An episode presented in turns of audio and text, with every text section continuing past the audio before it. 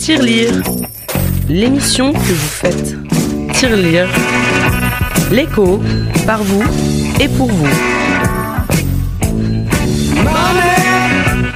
Nous l'avions commencé à 4, nous la finissons à 2, c'est bien la preuve, mesdames et messieurs, qu'il était temps de boucler cette session consacrée à l'actualité de ces deux derniers mois, essentiellement axée sur la Covid-19, puisqu'il faut maintenant dire la Covid et pas le Covid. Bonjour à tous et bienvenue dans la DER des DER. Pendant toute cette période, nous avons dû réfléchir et nous avons surtout eu à réfléchir et on a eu le temps sur notre mode de vie, nos habitudes de consommation, notre manière de travailler, notre perception du monde, etc. Qu'est-ce qui, selon vous, va changer dans ce monde d'après que beaucoup voient poindre? Nous y répondrons dans quelques instants. Il est passé il y a quelques semaines, il a kiffé, il a même tellement kiffé qu'il a écrit un nouvel article pour se faire réinviter. Belle astuce, Romel Moubenga est avec nous. Bonjour. Bonjour Romac, bonjour Marie. Bonjour. Alors pour les deux trois personnes qui ne te connaissent pas, tu es analyste des performances commerciales et à côté de ça, tu prends ta plume pour livrer ta lecture de l'actualité mondiale à travers une série d'articles divers. Merci d'être là pour cette dernière. Et bien sûr, fidèle au poste et présente sur cette dernière, sans doute parce que ses camarades l'ont lâché, Marie, salut. Nous allons très bien. Voilà. HDR. Donc quand on est riche, ça ne s'arrête jamais. Et rassurez-vous, c'est pareil quand on est pauvre. Pardon. 99.1 FM. Tirelire, l'édito. Si le confinement n'a pas réussi à vous faire produire ou créer quelque chose, votre problème n'est pas le manque de temps, mais le manque d'organisation. Ce genre de phrases sur lesquelles on peut tomber accidentellement quand, comme moi, on pratique le rituel SN scrolling matinal, hein, cet exercice religieux qui consiste à consacrer les premières minutes de sa journée à une balade sur les réseaux sociaux. Et quand tout aussi accidentellement, un de nos contacts relaie, convaincu ou voulant se convaincre, une citation d'un motivateur ou d'un coach en développement personnel. Ne rien faire serait donc devenu une tare, un vice. Peut-être même l'a toujours été, et que c'est plutôt moi qui suis naïf à croire que cette injonction à remplir notre vide de quelque chose, à quelque chose qui ne soit pas rien, soit né de la dernière pluie. Pourtant rien c'est parfois bien, et bien c'est aussi souvent rien. Il se trouve que le vide a aussi ses mérites, à l'instar des pauses en musique, des silences dans l'art oratoire, des zones neutres en peinture ou dans le dessin, ou encore des phases de rêverie et d'inspiration chez un créateur. Pendant ces 55 jours et plus d'enfermement pour la plupart d'entre nous, le vide est passé de luxe que peuvent s'offrir quelques rares privilégiés à situation quasi commune. Évidemment, beaucoup ont culpabilisé de ne rien faire, de glander, et ceux qui ont pu, par habitude, se sont occupés, parce que le rien, ce n'est pas bien. Mais est-ce mieux pour autant de se convertir en boulanger chez soi? Sans doute. Au moins on apprend quelque chose de plus, et ça peut servir en cas d'épidémie qui toucherait tous les boulangers, ce que je ne souhaite évidemment pas. Côté tirelire, nous avons voté pour le télétravail, pour le travailler à distance, le radiotravail même. Nous y avons pris plaisir et chaque lundi pour nous a été une nouvelle occasion de vous retrouver, mais aussi de nous retrouver. Nous avons choisi de faire comme certains peuvent avoir choisi de ne pas faire. Et nous sommes bien conscients que plusieurs n'ont pas eu le choix. Ils ont dû soit faire, soit ne pas faire. Je plaiderais bien pour le droit au vide, le droit au rêve, mais ce serait trop beau. En tout état de cause, faire ou ne rien faire, nous devrions pouvoir choisir sans avoir à culpabiliser ou à l'être. Parce que si la nature a horreur du vide, le vide n'a pas horreur de la nature parce qu'il en est l'essence, la quintessence.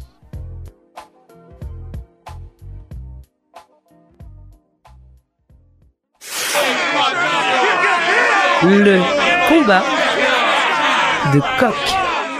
Alors, chers amis, dans le débat public et même ici dans Tirelire, il a beaucoup été question du monde d'après. Ce monde d'après avec des nouvelles façons de faire, de vivre, comme si cette pandémie viendrait soudainement nous transformer. Moi, j'ai envie de vous demander, est-ce que vous y croyez? Je vais commencer par Marie. Euh, alors oui, je pense. euh, du coup, mon avis a un peu changé par rapport aux premières émissions où j'étais un peu. non, mais ça arrive parfois, on évolue. Euh, mon avis a un peu changé parce que oui, évidemment, je pense qu'il va y avoir une, euh, une évolution dans notre vie, dans notre consommation, dans nos services, dans nos rapports avec les autres. Après, je sais pas euh, comment, tu vois. Je pense que ça va changer, mais pas aussi drastiquement qu'on pourrait le penser. Je, je- voilà, je sais pas trop comment l'expliquer, mais oui, je pense qu'il y aura un changement, mais ce sera petit, ce sera pas non plus, ouais, ce sera pas si grand que ça. Pour toi qui détestes la bise, par exemple, euh, est-ce que tu penses que les gens éviteront de te la faire? Bah écoute, j'espère. Euh, J'espère surtout qu'on t'entend pas. Euh, Rommel, Euh, bah, c'est sûr que c'est sûr que cette crise a transformé un certain nombre de choses. Et oui, il y aura des changements. Bah, vous venez déjà de l'évoquer, là, c'est un très grand changement dans, dans nos rites sociaux. Hein. C'est la bise, c'est les checks, les poignées de main. Euh, on va se dire quoi toute cette chaleur quoi, humaine, là, euh, elle va va disparaître. Ça, on n'en sait rien. Mais en tout cas, hmm, je pense qu'il y aura, euh, comment dire, peut-être des réticences à, les démarrer, quelque chose comme ça. Mais oui, sûrement, enfin, on, on les voit déjà dans certaines habitudes de consommation, comme euh, le recours à, à l'achat en ligne, par exemple. Euh, là, avec le confinement et la fermeture d'un certain nombre de commerces physiques, bah, les gens ont été obligés d'aller recourir à l'achat en ligne, ce qui a permis de, rec- de recruter de nouveaux clients, hein, euh, notamment les tranches d'âge euh, assez âgées qui n'ont jamais eu à utiliser ce, ce, ce genre de ce genre de canal. Donc ils ont été recrutés et ben, peut-être même qu'ils vont l'insérer dans euh, dans leurs habitudes de consommation après le Covid. Donc oui, il pourra peut-être avoir, il, y aura certains changements. Alors, le monde d'après, là on vient un peu d'évoquer le monde d'après, c'est surtout le monde euh, qui nous attend, probablement, on n'est est même pas sûr encore, mais euh, voilà, c'est c'est probablement ce qui nous attend après, mais il y a aussi surtout le monde auquel on aspire. Est-ce que vous vous êtes déjà convaincu que nous devrions véritablement passer à un monde d'après? Est-ce qu'il faut absolument que nous puissions euh, effectuer une transition? Euh, bah déjà aussi, c'était, je voulais aussi revenir euh, avant, enfin, mais du coup, je pense que la- ma réponse va aussi euh, aller aux deux, c'est que peut-être que les, les, on voudrait changer nos habitudes, voilà, pour nous protéger, parce qu'il y aurait une peur, justement, voilà, il y a eu une peur à cause de la pandémie, etc. Mais peut-être qu'il y aura aussi, euh, justement, la peur du virus, en se disant, si on abandonne vraiment tout notre passé, tous nos, tous nos rites, on va dire, c'est c'est vraiment genre euh, le rendre encore plus puissant et encore plus effrayant parce que ce serait un peu l'idée de ouais il est toujours là et on a peur etc donc je pense qu'il y a, y les, il y a les deux il y a les deux équipes celle qui veut changer celle qui veut changer parce qu'il faut se protéger et celle qui dit non euh, c'est encore plus effrayant ne faisons pas ça donc euh, Est-ce qu'on doit, est qu'on doit véritablement passer à un monde d'après Est-ce que les nostalgiques du monde d'avant sont des pourritures? Bah oui, je, je, je peux aussi te répondre avec une anecdote. C'est euh, c'est une phrase de mon grand-père qui disait il y a deux sortes de douleurs dans le monde. Il y a la douleur qui fait mal et il y a la douleur qui transforme. En l'occurrence, là, on est dans, je vois bien, on est dans les deux cas. C'était une douleur qui fait mal et ce sera aussi une douleur qui va transformer. Et donc, il y aura des habitudes, y aura des changements, des habitudes qui vont changer on va pas forcément tout changer. Hein. Il y a un certain nombre de choses qui sont rentrées dans les routines qui ne vont pas changer de sitôt. Mais euh, on aura un regard différent, un regard alternatif. Ça, j'en suis convaincu. Alors, pour certains, cette pandémie et ses conséquences ont surtout le mérite de forcer certains usages, de les imposer. On en a ici parlé, le télétravail, etc. etc. Nous sommes, nous, nombreux en tout cas, moi j'en fais partie, à prêter des vertus et des mérites, hein, porteuses de changements, de réformes, etc. Et toi aussi, Remel, tu l'évoques un tout petit peu quand même dans un article que tu publies le 20 avril, La crise du coronavirus, une, aubaine politique, où effectivement tu fais allusion au fait que les chefs d'État, certains gouvernements profitent de cette situation justement pour passer certaines décisions, certaines mesures. Euh, Est-ce que tu penses qu'il y a des secteurs qui doivent absolument être réformés à cette occasion-ci? Euh, oui, il y en a, y en a beaucoup, il y en a énormément. Euh, je peux prendre l'exemple du, du secteur de la pharmacie, par exemple. Il y a eu, il y a eu une polémique comme quoi 80% des médicaments et des principes actifs qui sont fournis en France et en Europe hein, euh, proviennent d'Asie et majoritairement de Chine et d'Inde. Bon, le Covid, la crise du Covid a juste donné une résonance plus forte à ce fait, mais c'est un fait qui est établi depuis un certain nombre d'années. Et euh, la semaine dernière, enfin il y a, deux semaines je crois, ouais, j'avais suivi le, président des entreprises du médicament. C'est une association qui regroupe euh, un certain nombre de, de, de, de entreprises du filière du médicament, qui disait que en fait le fait que 80% de la production de médicaments proviennent d'Asie, c'est dû à un positionnement de l'industrie pharmaceutique français. Alors, le positionnement, il est quoi? Il est que aujourd'hui, euh, cette industrie utilise des principes actifs qui sont euh, qualifiés de vieillissantes. Donc, c'est-à-dire qu'elles ont été développées il y a deux, trois décennies et qui sont soit déjà tombées dans le domaine public ou soit euh, vont tomber dans le domaine public. Donc, seront accessibles à tout le monde. Donc, sont déjà accessibles à tout le monde. Et là, il y a la pression des pays avec des coûts, euh, de production extrêmement faibles qui ont récupéré euh, la production de ces principes actifs qui fait que bah, les industries pharmaceutiques, pour être compétitifs, sont obligées de pouvoir délocaliser la fabrication de ces médicaments, de ces principes actifs à l'extérieur. Rajouter à ça aussi le fait que il y a une réglementation extrêmement lourde. Hein. Euh, en Europe, notamment en France, dans tout ce qui est recherche et développement, développement de, tests cliniques. Rajouter aussi à ça la fiscalité, les prélèvements obligatoires. Donc il y a beaucoup de contraintes extrêmement lourdes qui doivent changer euh, pour que cette industrie puisse véritablement se développer en Europe et potentiellement hein, la capacité de pouvoir rapatrier des, euh, euh, des filières et aussi appuyer cette industrie parce qu'il il répétait, il disait que Aujourd'hui, les médicaments demain sont euh, toutes les molécules qui sont à base de, de biotech, des thérapies géniques, et ça constitue quoi? 5% en fait des médicaments qui sont fabriqués en France. Et tout ça, il faut les accompagner. Il faut de l'accompagnement au niveau réglementaire, au niveau de la fiscalité. Et euh, ils ont besoin du soutien de l'État pour pouvoir avancer là-dessus. C'est un des secteurs qui doit être fortement soutenu pour pouvoir, entre autres, développer des filières fortes, des industries, des usines, des emplois en Europe. Très bien. Alors là, je vois que tu commences déjà à aborder la question de la délocalisation dont on doit parler juste après. Euh, je me permets de faire une pause, une pause qui sera pause musicale. Euh, et donc, avec un morceau que tu nous as euh, envoyé, c'est Will, le remix de Will de Joyner Lucas, comme ça qu'on l'appelle, avec Will Fif. Will. Ouais, Will c'est ça. avec Will Smith.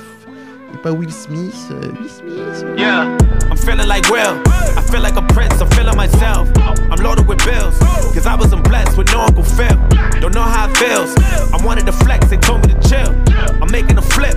My life is a flick, now load up the film. Yeah, you feeling like me? I feel like a prince that turned to a king. Found me a queen. Started a family and got me a team. On top of my dreams. Joiner, I know you inspired by me, like I was inspired by Nelson Mandela. I give him a rose for every endeavor. A shout out to Julius Irving, one of the legends I worship. Muhammad Ali put to work and he was the champ, the greatest, he earned it. I love that you think that I'm perfect, but I had plenty mistakes and burdens. My grandmama thought I was worth it, she always guided me when I was searching. I wouldn't be me if it wasn't for her. I wouldn't be Willie, I couldn't be me if there wasn't no Eddie. I wouldn't be Will if I wasn't from Philly. Ain't nothing much that you really can tell me. Willie been cold since Benny and Jerry. Must have forgot that I really get busy. They done forgot who invented get jiggy. Hey, back before there was streaming sales, way before all the iTunes and the fans had to get CD still. 60 million records sold, I was on fire. I ain't even need a grill. Did it all with no cuss words. I ain't had to curse just to keep it real. Me and Jazz in the late 80s, writing rhymes, make tapes daily. Fresh Prince make the babes crazy. Rest in peace to James Avery. Even when the streets call me corny, I still ain't never let the hate break me. I just wanted the respect first. I still ain't never letting fame change me. New me, but I'm old school. Big Willie on the Pro Tools. Still fresh and I'm so smooth. I still got on my old shoes. I give Jada 1,000 kisses, ain't nothing changed since 02. Martin Lawrence get a rose too. He a legend and a goat too. Man, I love how you break the rules. Pushing limits and you make it cool. Join a Lucas wasn't made to lose. You a legend in the making too. What a beauty, my life's a movie. I swear I'm only on take two. All my kids turned out great, and I know your son gonna be great too. Brick by brick, building a wall that no one could break. Flip by flip. Glad I could help so you could be straight and life's a trip. But who could relate? The legends are gone, but it ain't too late to give them a rose and carry the grace. Cause not every hero is wearing a cape. I'm feeling like Will. I feel like a prince, I'm feeling myself. I'm loaded with bills, cause I wasn't blessed with no Uncle Phil. Don't know how it feels. I wanted to flex, they told me to chill. I'm making a flip, my life is a flick. Joyner Lucas en featuring avec Will Smith. Will Smith. J'arriverai jamais à le dire. En featuring avec Will Smith dans Will, le remix qui est un hommage finalement de Joyner Lucas à, à Will Smith. C'est bien ça, Remel Exactement. Et il est en featuring aussi dans la, dans la chanson. hein. Ah d'accord, dans euh, l'original, d'accord. Parce que c'est pas marqué. Euh, donc je sais pas, en même temps, comme ma, ma culture musicale est assez, est assez médiocre, euh, je vais plutôt, je vais plutôt m'attaquer à ce que je sais faire de mieux. Euh, Jusqu'ici, en tout cas, c'est poser des questions. On y revient justement, la délocalisation. Merci à toi d'ailleurs pour cette euh, belle pause musicale. Délocalisation, euh, moi j'ai une première question qui part d'un constat. C'est que cette crise, avec la pénurie des masses, la difficulté d'approvisionnement, etc., est-ce que, au fond, elle ne révèle pas clairement que la délocalisation, c'est certes une très très belle chose hein, pour l'optimisation, pour c'est une très belle solution financière, mais qui n'est pas forcément utile pour les États. Euh, oui, c'est exactement ça. Mais le, le problème, enfin le problème, le constat qui est fait est que il y a souvent en fait une différence d'alignement entre les politiques industrielles des États et les impératifs business. Donc ce qui est bien pour le business n'est pas pas forcément bien pour euh, pour l'État, pour le service public, et ce qui est bien pour euh, l'État, le service public n'est pas forcément pour le business. Donc des fois, on, on assiste à un certain antagonisme entre les deux. Euh, donc pour toi, euh, cette pénurie n'a rien à voir avec la délocalisation en fait? Non, ça n'a rien à voir avec la délocalisation. C'est, voilà, On voit tous un lien entre les deux, mais pour toi, c'est pas du tout le cas. Absolument pas du tout. C'est juste une différence d'alignement entre la politique industrielle d'un État et les impératifs business. Euh, il y a, souvent un cas d'école pour ça. C'est celui de euh, l'an dernier, la fusion entre euh, Alstom et Siemens. Donc, c'est deux grosses entreprises, une française et allemande, qui voulaient former un géant dans l'industrie du ferroviaire. Donc, c'est tout ce qui est fabrication de rames de métro, des trains et signalisation ferroviaire. Alors, cette fusion a reçu un veto de la Commission européenne, donc qui, qui, qui était opposé pour la simple raison que euh, cela allait être néfaste pour la concurrence en Europe. Et ça, c'était vrai. C'était, c'était, c'était véridique. Ça, ils allaient créer un géant euh, qui allait écraser toute la concurrence en Europe. Mais seulement l'argument qui avait été avancé par ces industriels était que leur marché aujourd'hui, c'est un marché mondial. Ils doivent être compétitifs contre euh, des entreprises chinoises, des entreprises américaines qui font deux à trois fois leur taille. Mais ça, c'est leur impératif business, c'est d'être compétitif au niveau mondial. Et ensuite, il y a à côté de ça la politique industrielle de l'Europe qui se disait que nous sommes un marché ouvert, un marché qui doit être concurrentiel, et donc on ne peut pas permettre ce genre de rapprochement entre deux entreprises. Donc il y a déjà ce, ce, ce désalignement-là. Et pour rester dans, dans ce même exemple, aujourd'hui, si les choses restent telles qu'elles sont, et qu'on va dans un scénario catastrophe, parce que bah, de toute façon on s'est habitué avec le Covid hein, à partir dans des scénarios catastrophes, où euh, un acteur chinois qui, qui pèse deux à trois fois plus que Alstom et Siemens, qui en plus bénéficient des coûts de fabrication extrêmement bas, vient proposer ses produits euh, bon marché en Europe à la SNCF, à la région normande qui doit équiper ses rames. Qui est-ce que tu penses que ces clients vont choisir? Bien sûr, ils vont, ils vont choisir euh, l'entreprise avec un rapport qualité-prix extrêmement bon et notamment que nous sommes dans un contexte de restriction budgétaire, ils vont se faire écraser par, euh, par cette concurrence qui vient avec des produits à prix bas.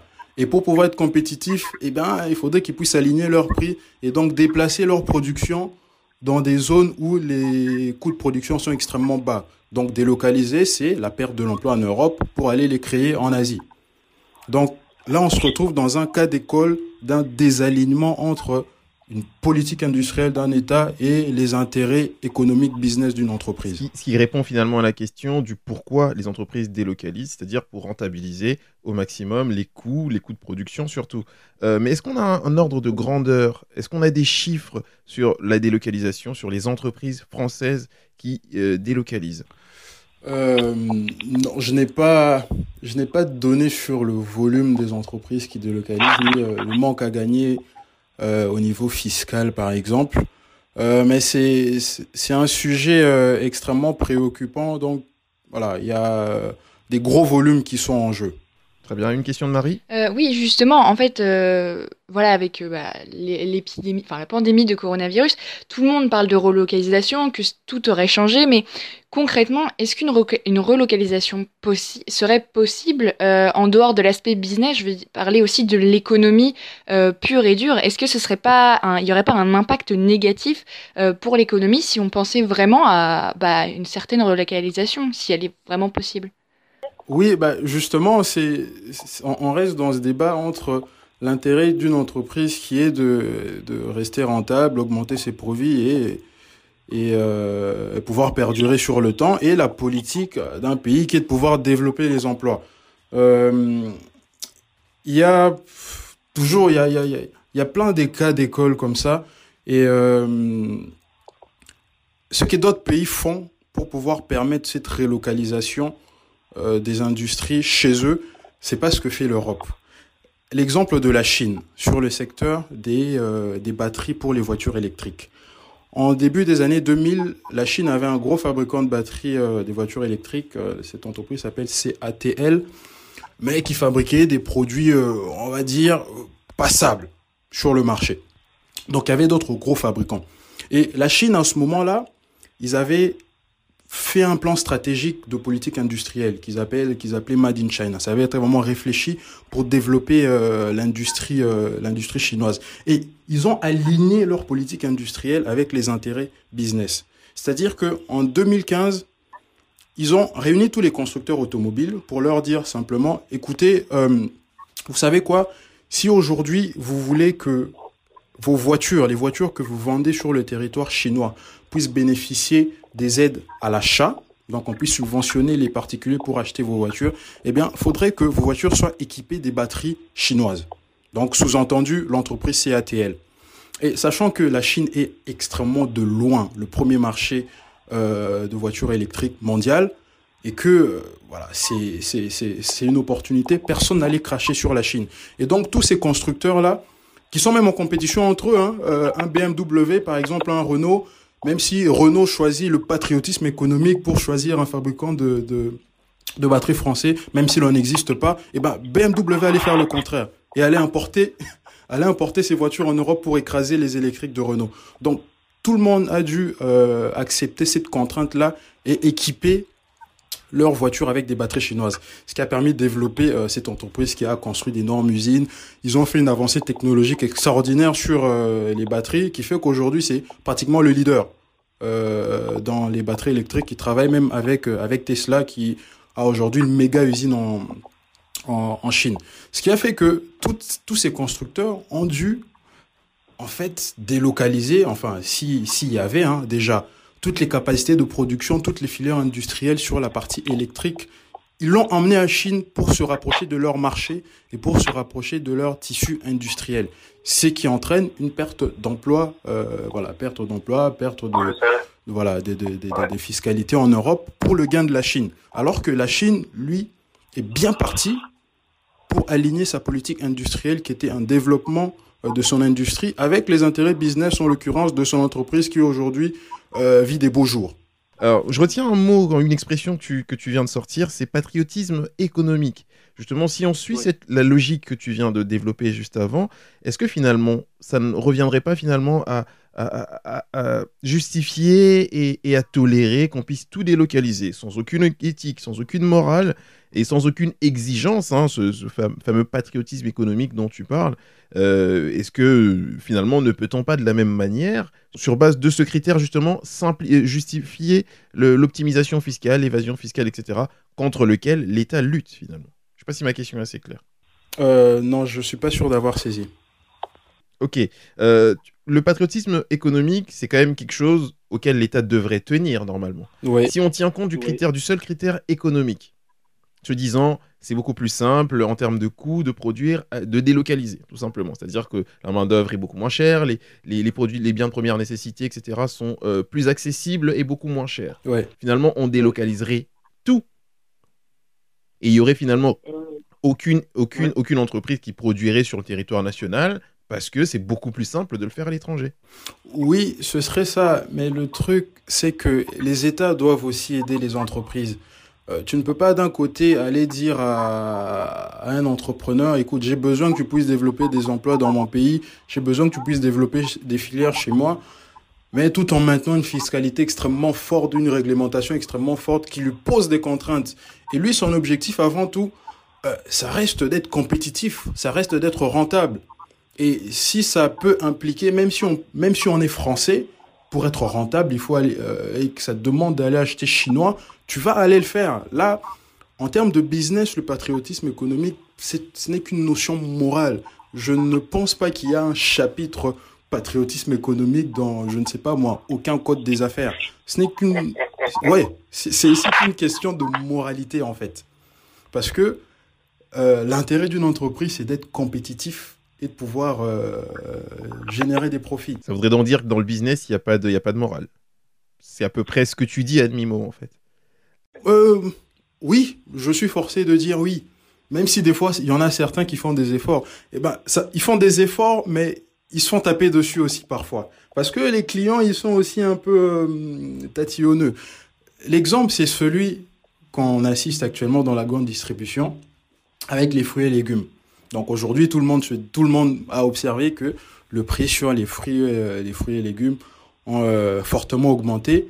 Euh, ils ont augmenté pourquoi? Parce que les entreprises de la grande distribution ont fait le choix d'aller s'approvisionner auprès des agriculteurs français, entre autres. Bon, ils ont fait le choix. Ils n'ont pas eu le choix, surtout. Oui, ils ont dû subir aussi à cause de la fermeture de frontières, etc. Mais on voit bien que quand on choisit, parce que tout le monde sait, par exemple, que la fraise espagnole coûte euh, nettement moins cher que la fraise, la fraise française, mais en tout cas, ça permet de voir qu'aujourd'hui, si les entreprises choisissent ce patriotisme économique de basculer sur du tout local, eh ben, il faut que les consommateurs puissent à côté accepter le fait que ça entraîne un coût supplémentaire. Et ce coût, on l'a observé avec l'augmentation des prix sur les fruits et légumes. Alors, euh, est-ce que tu crois que cette crise, justement, a encore plus exacerbé le sentiment d'insécurité financière qui a conduit les entreprises à se délocaliser?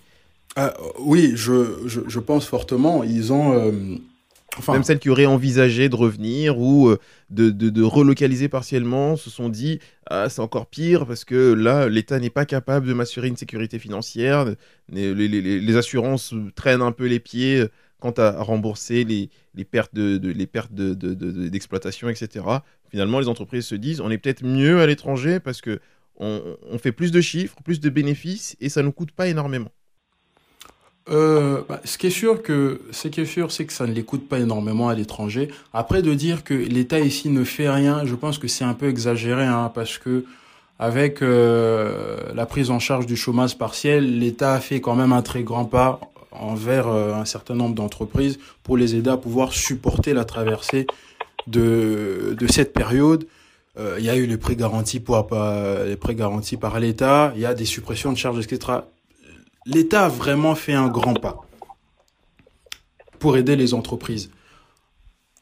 Après, de là à dire que certains ne reviendront pas euh, euh, parce que les conditions sont pas forcément euh, euh, les bonnes. Oui, les entreprises qui ont été obligées de pouvoir sourcer au niveau local en, en France ou en Europe, eh ben, elles se sont rendues compte que ça coûte extrêmement cher, enfin extrêmement cher. Ça coûte beaucoup plus cher de faire un, un sourcing 100% local que de pouvoir euh, l'éparpiller à travers le monde. Euh, Celles-là, oui, je pense qu'elles vont en tirer les leçons. Hein. Si j'ai bien compris, euh, euh, Rommel, dans ce que tu nous dis, et tu le dis aussi surtout dans, dans l'article, hein, euh, l'État, quelle est la marge en fait de l'État? Quelle est la marge de manœuvre? Jusqu'où peut aller le pouvoir de l'État dans le sens de rappeler, de ramener les entreprises, rapatrier tous ces business-là en France? Surtout pour l'utilité. C'est-à-dire qu'aujourd'hui, une entreprise qui produit des masques, pour qu'on n'ait pas à perdre le temps de, de, de, les commander euh, en Asie, qu'ils viennent, qu'ils soient produits, qu'ils viennent, etc. Surtout que les frontières peuvent être fermées. Euh, juste avoir une entreprise qui les produit. À défaut d'avoir un stock, parce que ça, euh, ça périt, mais on peut, on peut les brûler, etc. jusqu'où peut, peut aller le pouvoir de, de, du gouvernement français, puisque c'est de lui qu'on parle, pour finalement imposer ou, je sais pas, inciter les entreprises à revenir? Théoriquement, l'État peut tout faire l'État, l'État peut tout faire. Elle peut imposer des, des barrages euh, des barrages douaniers extrêmement élevés, ce qui fait que euh, si on produit à, à l'étranger, les rapatrier en France sera tout aussi cher de, le- produire en France parce que les, euh, les, les taxes douanières sont extrêmement élevées. Elle peut imposer que certains composants ou certaines filières soient basées en France, etc. L'État peut en théorie tout faire. Mais seulement, il y a en face euh, l'intérêt économique des entreprises. Donc, imposer un certain nombre de mesures euh, pourrait déstabiliser les filières, voire les tuer, voire tuer les entreprises. Donc, c'est quelque chose qu'il faut faire de façon intelligente. Mais en théorie, elle peut tout faire. Bah, c'est ce qui, c'est ce qui se passe en Chine. Hein. L'État chinois a, euh, a une batterie d'imposition qui, qui est extrêmement surprenante, hein, notamment pour les entreprises, l'obligation de faire des joint ventures avec des entreprises chinoises. C'est-à-dire que tu viens t'implanter en Chine, tu ne peux pas vendre tes produits tout seul, tu dois créer une co-entreprise avec un Chinois pour pouvoir commercialiser tes produits. Seulement, il y a aussi à côté de ça euh, l'ouverture d'un marché. La Chine aujourd'hui, pour répondre le cas de la Chine, parce que c'est la Chine qui, entre guillemets, vole tous ses emplois, vole tous ses débouchés industriels. La Chine aujourd'hui, c'est un marché de plus d'un milliard d'habitants. Donc tu t'imagines qu'il y a des entreprises qui sont uniquement actives sur le marché chinois, euh, mais qui sont des géants mondiaux, qui pèsent deux à trois fois plus qu'un certain nombre d'entreprises qui sont des multinationales. Donc aujourd'hui, si on te ferme la porte de la Chine, eh ben, en termes de croissance, c'est extrêmement compliqué quoi, de, de survivre. Alors que les Européens, de leur côté, je ne pense pas qu'ils peuvent se permettre de pouvoir euh, imposer un certain nombre de barrières pour éviter à leurs entreprises de pouvoir se délocaliser. Parce que je pense que certains euh, pourraient bien accepter de quitter le marché européen et juste euh, être localisés sur des marchés internationaux. Ça pourrait arriver. Rajouter à ça le fait que l'Europe est démocratique dans son ensemble et que la Chine, on est plutôt sur un autre type de système. Alors, dans l'article, tu émets trois éléments qui, selon toi, justifient la position, euh, la, position de, non-retour, en tout cas des, entreprises, hein, euh, en dépit, en dehors du fait que c'est chiffré. euh, donc, il y a deux, enquêtes, je crois, qui ont par l'AMCAM et l'autre dont j'oublie le nom. La première, selon toi, c'est que la demande mondiale sera toujours tirée par l'Asie. Euh, tu nous expliqueras pourquoi. La deuxième, c'est que la récession, c'est la récession mondiale à venir. Donc, parce que relocaliser veut dire investir, donc très peu d'entreprises veulent investir en ce moment. Et la troisième, qui est en lien avec la deuxième, c'est euh, que les entreprises voudraient préserver le peu de trésorerie qu'il leur reste pour l'instant, sans avoir à devoir investir à nouveau. Oui, alors euh, ces trois points, c'était vraiment sur un comment dire sur un sur un avenir de court terme. Euh, parce que clairement, les, les sujets de relocalisation, délocalisation, etc., doivent être abordés sur du long terme. Sur du court terme, euh, parce que tous les, il y avait tous les politiques qui montaient au créneau, qui couraient, qui disaient tout de suite, euh, après la levée de l'état d'urgence, etc., il faut relocaliser. Bon, euh, excusez-moi, ça se fait pas en un mois, pour un certain nombre de raisons. Et entre autres, les trois principales raisons que moi j'avais euh, j'avais vues, c'est que bah, la, la première, hein, et qui est la plus évidente, euh, c'est que la demande mondiale, elle est tirée par la Chine. Toutes les entreprises ont des fortes croissances euh, sur le marché chinois. Le marché chinois, c'est un marché qui est extrêmement dynamique, c'est un marché avec des opportunités, euh, si je peux dire, grandioses. La demande est tirée en Chine. Donc aujourd'hui, je, je- je donner l'exemple des, euh, des voitures électriques. Aujourd'hui, enfin en 2019, la Chine a, a produit, enfin les, les voitures qui ont été vendues, les voitures électriques vendues en Chine ont été à plus d'un million, un million deux cents. Et le deuxième marché, c'est les États-Unis. Ils sont à combien? À 300 000. Donc, tu vois juste le gap entre les deux. La Chine et par extension, hein, l'Asie, on prend aussi, on prend aussi en compte l'Inde qui est un autre marché à plus d'un milliard d'habitants. Donc, la Chine et l'Inde, c'est 2 milliards d'habitants, plus de 2 milliards d'habitants. Forcément, inévitablement, la demande mondiale, la croissance viendra de ces pays-là. Et donc, les entreprises n'ont pas intérêt à pouvoir euh, les quitter euh, parce qu'ils ont besoin, premièrement, de se rapprocher de leurs consommateurs, de leurs clients qui sont dans ces régions-là. Et qui dit se rapprocher des clients, dit importer aussi un certain nombre de segments de sa filière là-dessus. Donc, ce qui fait que ce sera compliqué pour les délocaliser parce qu'ils doivent, euh, ce qu'on venait de dire, rester compétitifs et surtout générer du profit. Le, deuxième point, c'est que, évidemment, pour pouvoir relocaliser, bah, ça veut dire investir, hein, c'est déconstruire toutes les filières qu'on a construites dans ces, euh, dans dans, dans ces parties euh, du globe pour pouvoir les reconstruire dans les pays où on va être rapatrié. Ça demande d'investir. Or, nous sommes dans une situation qui est compliqué pour les entreprises. Hein. Le peu de cash qui leur reste, l'objectif, c'est de pouvoir survivre. Donc, il faut éviter de brûler du cash, garder de la trésorerie pour simplement survivre. Et aujourd'hui, euh, la ligne euh, relocalisation, dans leur plan stratégique, je pense que c'est tout au bas de la page. Très bien. Hum, merci à toi. Un dernier mot, peut-être? Euh, Un dernier mot. Qu'est-ce que je peux, je peux rajouter? Une autre petite anecdote de, de mon grand-père sur le, sur le sujet, euh, qui disait que euh, si une voiture de police suit une personne sur 100 km, elle finira forcément par lui donner un PV.